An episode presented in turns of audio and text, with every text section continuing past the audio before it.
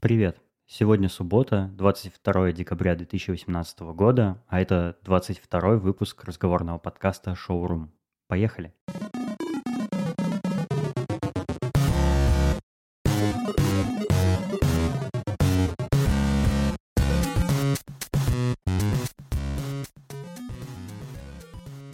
Традиционный спонсор шоурума – удобное и бесплатное приложение для ведения заметок и черновиков символы для iOS – в нем есть управление жестами, клавиатура спецзначков Unicode и озвучка интерфейса. Через встроенную покупку за 3 бакса можно добавить функции синхронизации заметок через iCloud, выбор индивидуальных цветов заметок и экспорт текста в виде картинок, например, для публикаций в Твиттере. Перед покупкой все это можно некоторое время потестировать бесплатно, а уже потом принять решение. Попробуйте приложение по адресу chars.app.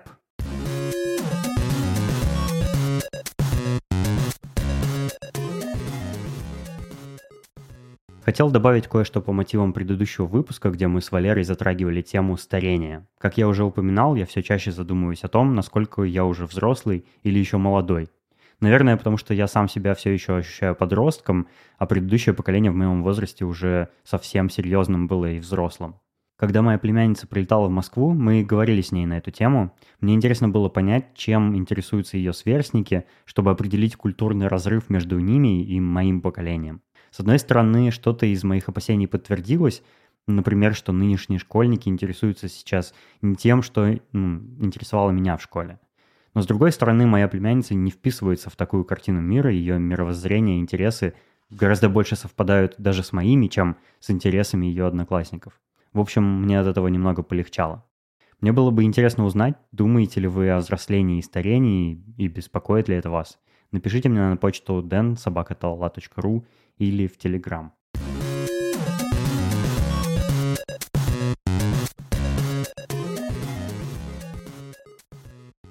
Я попробовал приложение TikTok, которое сейчас рвет все топы и супер популярно у подростков.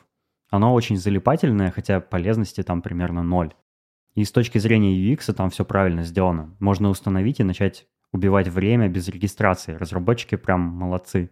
В отличие от других подобных сервисов, TikTok не лагает, не теряет соединение и в целом работает очень быстро.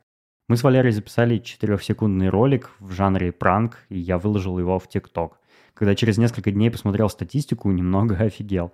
Ролик посмотрели около 35 тысяч раз, написали 14 комментов, а еще 12 человек подписались на мой аккаунт.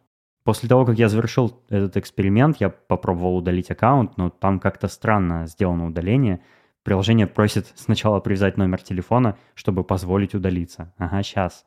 В общем, эксперимент с ТикТоком в очередной раз доказал мне, что молодым неокрепшим умам сейчас более интересен контент моментально одноразового типа, чем какие-то посты или, прости господи, подкасты. Хотя мне по-прежнему интересны классические старперские форматы.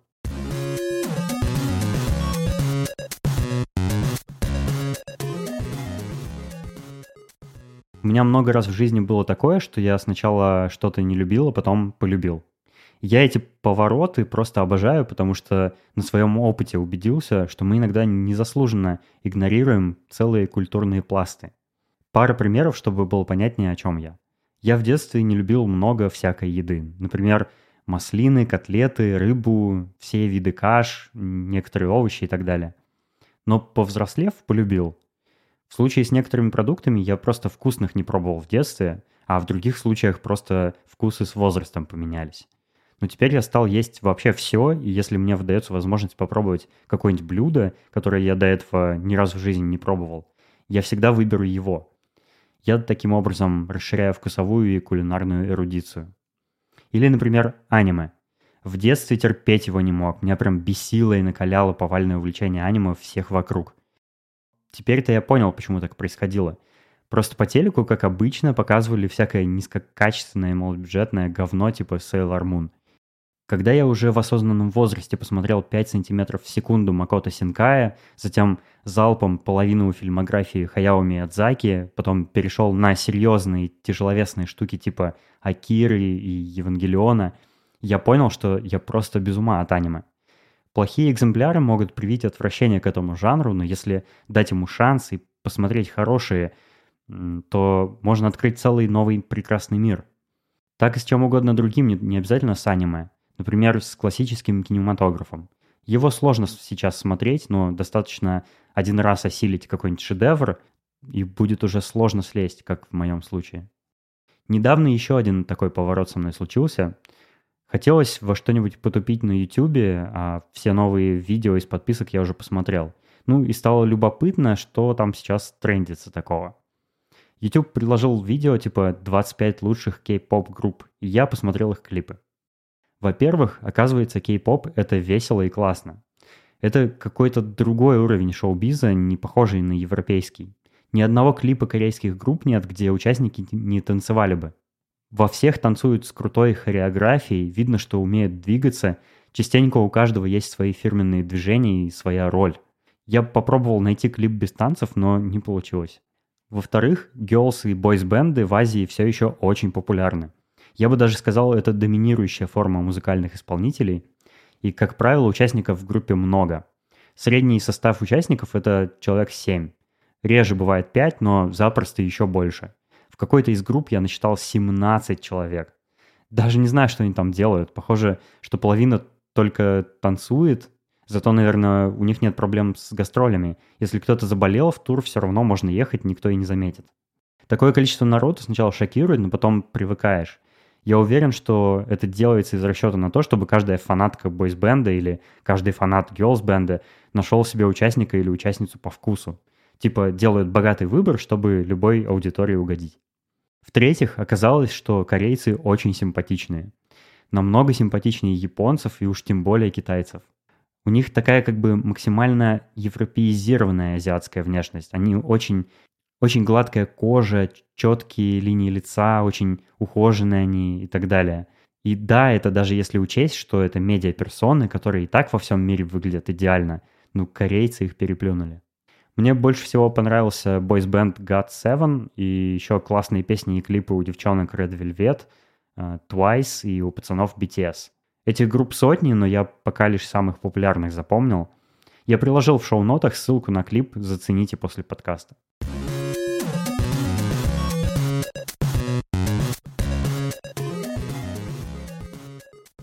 В этот раз я не остаюсь на Новый год в Москве, а традиционно улетаю к родным в Новосибирск. Кажется, что за 6 лет в жизни в Москве я тут на Новый год оставался всего пару раз. Обычно лечу в Новосиб. Поездка на относительно долгий срок из Москвы – это всегда планирование и приготовление. В первую очередь мне нужно договориться, чтобы отдать Айрону передержку, потом понять, нет ли у меня каких-то дел в Москве, которые ждут, а только потом уже покупать билеты.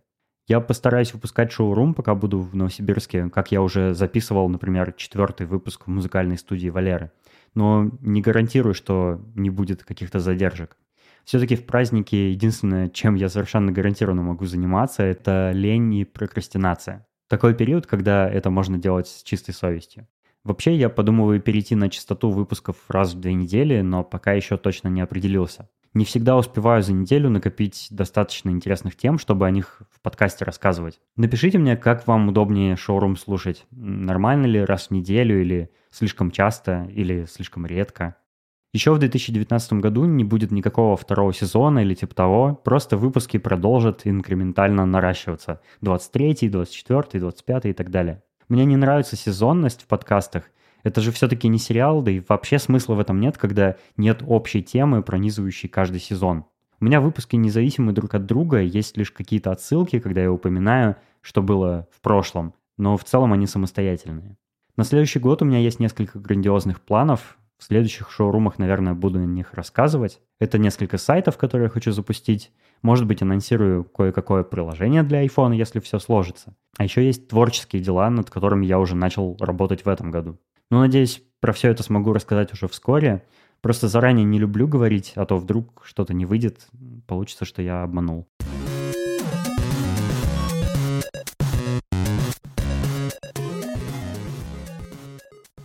Я хочу делать постоянную рубрику с ответами на вопросы слушателей, но мне довольно редко приходят какие-то отзывы или комментарии. Вы не стесняйтесь писать, э, задавайте любые вопросы, а я их тут озвучу. Например, мой слушатель Шамиль снова пишет «А, «Привет, Дэн. В восьмом подкасте ты предложил дать тебе знать о том, хотят ли твои слушатели узнать об устройстве твоей студии для подкастинга дома, о том, какую технику для этого ты используешь и как, собственно, готовишь свои подкасты. Так вот, как, мне, как твоему слушателю, это интересно. Если считаешь возможным, расскажи, пожалуйста, об этом. А особенно интересно устройство студии, что она включает, какую технику, с подробным, если можно, наименованием в описании. Спасибо. Привет, Шамиль. Отличный ты задал вопрос. Кажется, это будет самая продолжительная тема в этом выпуске, потому что мне есть что сказать про свою студию. Я сразу заранее говорю, что я в звуке не профессионал, а очень даже любитель и новичок. Поэтому, если я в ходе рассказа где-то ляпну что-то глупое, не ругайтесь, пожалуйста. Я много всяких статей начитался, наслушался туториалов, перепробовал разную технику, но чувствую, что еще и к полному одному проценту знаний не подобрался. Многое предстоит только изучить еще. Но я с удовольствием расскажу, как я пришел к тому, что у меня сейчас имеется и как я делаю подкаст. Я уже точно не помню, но, кажется, в самом первом выпуске я уже рассказывал, почему я захотел сделать шоурум, поэтому перейду сразу к оборудованию. У меня было несколько сетапов до того, как я остановился экспериментировать. Сначала у меня был динамический USB микрофон Rode Podcaster. Он классный, но чем-то он меня не устроил. Я поменял его на Rode NT USB. Этот уже конденсаторный. Мне показалось, что качество записи голоса у него было на голову выше, чем у подкастера, но прежний минус все еще сохранился. Он тоже USB-шный, как можно догадаться из названия. А я хотел подключать несколько микрофонов и записывать гостей, поэтому мне нужен был какой-то аналоговый микрофон. С первыми двумя микрофонами я экспериментировал, что-то записывал, пробовал, но подкаст тогда так и не выпустил. Когда все-таки назрело, и я не очень-то долго выбирал, потому что сразу решил взять самый лучший микрофон. Дорогой и признанный профессионалами.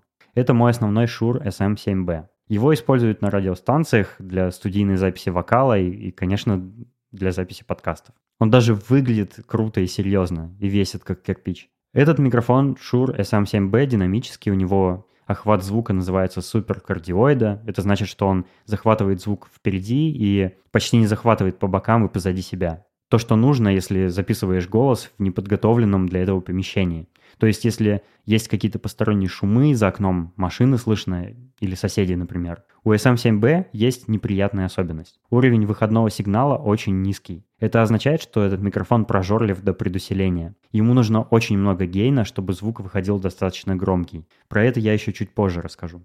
Основной микрофон дома у меня стоит на стойке пантография. Это такая стойка, которая сгибается на шарнирах, как настольная лампа. Я могу микрофон двигать к себе или от себя, когда не нужен, и наклонять, как мне удобно. Стойка называется Rode PSA One. Она хорошая, крепкая и удобная, но не самая лучшая, что можно найти. Я это только постфактум узнал, и если бы знал заранее, выбрал бы какую-нибудь другую, но сейчас уже с этой живу. У основного микрофона Shure SM7B такая особенность конструкции, что место, куда подключается кабель, торчит сбоку на корпусе, и когда прикручиваешь микрофон к пантографу, коннектор с кабелем упирается в регулировочную крутилку на стойке. Какое-то время я это терпел, но потом привез из Штатов специальную деталь, которую производит Shure специально для этого микрофона. Называется Shure Extension Tube A26X. Это просто такая стальная трубочка-удлинитель, которая накручивается между микрофоном и пантографом и позволяет микрофон вращать уже совсем свободно. Коннектор больше не упирается ни во что. В Москве, к сожалению, эту трубочку-удлинитель найти невозможно, поэтому единственный вариант это заказывать откуда-то с доставкой или самому вести, что я сделал, ну, раз выдалась такая возможность. От микрофона в аудиоинтерфейс идет XLR кабель марки Klotz. XLR кабель это хорошо, потому что все XLR кабели как это называется, балансные. Проще говоря, это стереокабель, одна из жил которого в моем случае используется не для второго канала, а для противофазы. Благодаря этому в запись не попадают электрические наводки, что теоретически могло бы быть помехой, учитывая, что моя студия оборудована на кухне, а тут куча всякой электрической техники, а микрофон у меня вообще стоит рядом с iMac. Вот если вы надумаете вместо XLR кабеля использовать джек, то обязательно выбирайте балансный джек, а то они бывают еще не балансные а XLR поголовно все какие надо. Теперь про аудиоинтерфейс. Я до этого говорил, что микрофон прожорливый в плане усиления, сейчас как раз подробно расскажу. Но для начала немножко теории. Считается хорошо, когда сырой, необработанный звук записывается на уровне громкости где-то примерно минус 2 дБ.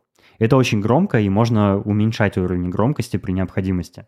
Когда уровень ниже, тогда уже приходится усилять звук на этапе обработки, что не очень хорошо. Это примерно как сделать фотографию разрешением 1 мегапиксель и растягивать ее до разрешения 8 мегапикселей. То есть будет потеря в качестве и какие-то артефакты видны. Короче, нужны минус 2 дБ. У каждого микрофона есть какой-то свой уровень выходного сигнала, то есть чувствительность. Например, у какого-нибудь микрофона чувствительность минус 35 дБ. Это значит, что усилить его нужно еще на 33 дБ, чтобы получить те самые минус 2 на записи. А у моего Shure SM7B чувствительность минус 59 дБ. Это очень низко. Поэтому его нужно аппаратно усилять аж на 57 дБ. Первый аудиоинтерфейс, то есть внешняя звуковая карта, у меня был любительский Focusrite Scarlett 16i8 или как-то так. Не помню эти цифры в названии модели. Этот интерфейс не способен был достаточно усилять мой крутой микрофон, и дорожка в записи получалась тихая. Приходилось ее софтверным образом усилять еще, что вредит качеству, как я уже говорил. Я прочитал статью Марка Армента про его сетап и увидел, какой интерфейс использует он. Это Sound Devices USB Pro 2. Профессиональная железка, очень дорогая, но это потому, что она превосходная. Известна тем, что у нее самый низкий уровень шума в записи. Записывает чистый звук микрофона. Если постараться, можно голос записать прям вот как будто собеседник стоит рядом и в ухо вам шепчет. Я загорелся и сразу захотел эту железку, потому что, кроме всего прочего, у нее очень большое усиление для микрофона. Как раз для моего то, что нужно. Ну и я заказал ее из Штатов. Она в Москве тоже не продается. Если сравнить ее с Focusrite Scarlett, это, это как сравнить, не знаю, например, шикарную яхту со сгнившей деревянной лодкой, потерявшейся в камыше на деревенской пристани. Короче, прям крутяк нереальный оказался. Качество сборки, материала, удобства, все на высоте просто. Входы и выходы у интерфейса сделаны слева и справа, а не сзади, как у всех. И вместе с компактным размером э, это устройство лежит у меня на, на ножке от iMac, прям вот под экраном.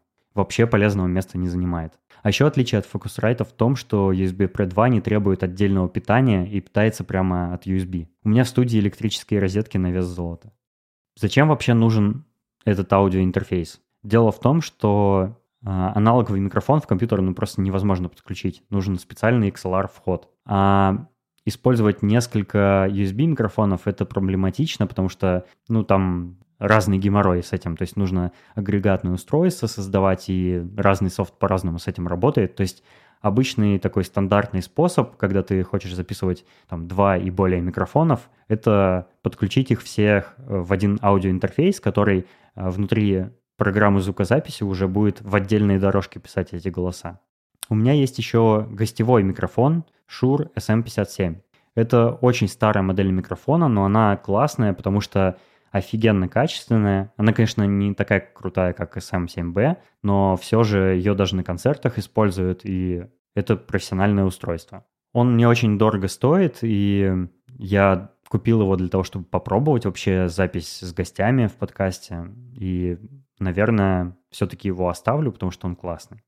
Shure SM57 у меня стоит на обычной такой микрофонной стойке э, фирмы Tempo э, и подключен в аудиоинтерфейс. Собственно, весь мой сетап. А, ну еще у меня есть э, пара наушников. Я, наверное, за все время поменял с десяток наушников. У меня были AKG, Marshall, какие-то там еще. И в итоге этот длинный путь привел меня к наушникам датской фирмы III называется TMA 2 Studio. У меня две пары таких, они очень удобные, у них э, тряпичные амбушюры, у них невероятное качество звука, просто я не знаю, я, я ничего подобного в наушниках других не слышал. Они кристально чистые, у них не завышены басы, их можно носить на голове часами и просто потрясающе. Короче говоря, для своей подкастерской студии я собрал оборудование мечты. На мой взгляд, тут улучшать даже нечего, все идеальное. Правда, дорогое. Я еще подумываю о том, чтобы обзавестись аппаратным лимитером и компрессором, но это настолько неизведанная для меня область, что я в ней еще не ориентируюсь. Чтобы разобраться в процессе записи и подготовки к этому процессу, надо немного почитать Википедию про звук, про шум, компрессию, деэссинг, лимитер, экспендер, low pass, high pass и так далее. Я записывался раньше в GarageBand, но у него очень скудные возможности обработки голоса, поэтому перешел на Logic Pro 10. И у меня есть темплейт с настройками, которые я очень скрупулезно подбирал под себя, и с нарезанными заставками между темами. Про заставки я тоже в одном из первых выпусков уже, кажется, рассказывал. Процесс создания подкаста заключается в э, пяти основных этапах. Это запись, конечно, потом длительный этап монтажа, потом я расставляю метки э, с темами для подкаст chapters, то есть чтобы в приложении можно было переключаться ну, специальным интерфейсом по темам. Потом загружаю обложку для подкаста, расставляю ID3 теги в mp3 эм файле. Э, иногда некоторым темам присваиваю специальные картинки, чтобы было интереснее. Ну и последний этап — это публикация. Нужно загрузить подкаст в SoundCloud, а оттуда по RSS он разлетается в iTunes, э, в Spotify, там в Bookmate и во все прочие приложения для подкастов. Ну вот и все, достаточно подробно я рассказал об устройстве своей студии. Если будут какие-то вопросы, я дополню, вы пишите. Кстати, я решил, что в шоу-ноты все названия и ссылки на свое оборудование я не буду запихивать, поэтому сделал отдельный маленький пост в Телеграме, а вот на этот пост уже опубликовал ссылку в шоу-нотах. Шамиль, надеюсь, ты доволен.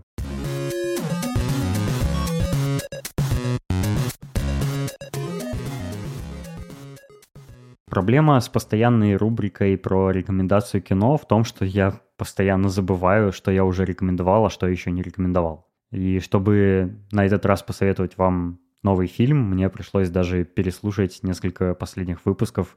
Вдруг я там уже его рекомендовал. Но оказалось, что нет. Советую вам посмотреть фильм «Мэнди» с Николасом Кейджем. Это очень необычный фильм и необычная рекомендация для моего подкаста, потому что я, как правило, что-то такое серьезное советую, а этот фильм не очень серьезный. Ну, то есть, даже не знаю, как сказать. Он не для слабонервных, он очень жесткий, а, потому что в жанре слэшер. Там незатейливый сюжет, но в этом фильме это не главное. Главное там эмоциональный накал, атмосфера и очень красивые съемки. Сразу видно, что фильм этот снимали заранее с желанием сделать из него визуальную конфетку. Мне он очень понравился, хотя он не особо заставляет мозг работать, но все равно, мне кажется, такие фильмы имеют право на жизнь. А, посмотрите, он так и называется «Мэнди».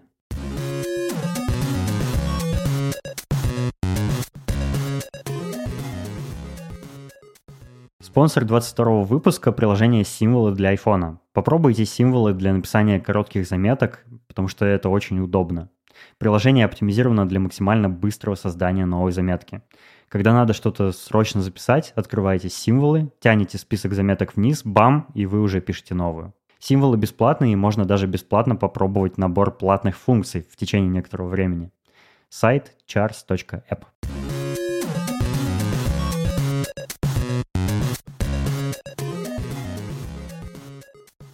Спасибо, что послушали этот выпуск. Если вы еще почему-то не подписаны на Шоурум, можете это сделать в любом месте, где вы привыкли слушать подкасты. Шоурум везде легко найти в поиске. Хорошая новость, теперь Шоурум есть еще и в подкастах Google. Скачайте в Google Play Market сначала гугловское приложение Podcasts, а потом в нем поищите Шоурум латиницей. Теперь-то мой подкаст есть ну прям точно везде, где только можно. Если у вас есть еще какие-то вопросы ко мне, пишите их мне на почту densobakatala.ru или в Telegram dentalala одним словом. С удовольствием отвечу на них в личку или расскажу прямо тут в подкасте. С наступающим Новым годом и до следующего выпуска. Пока. you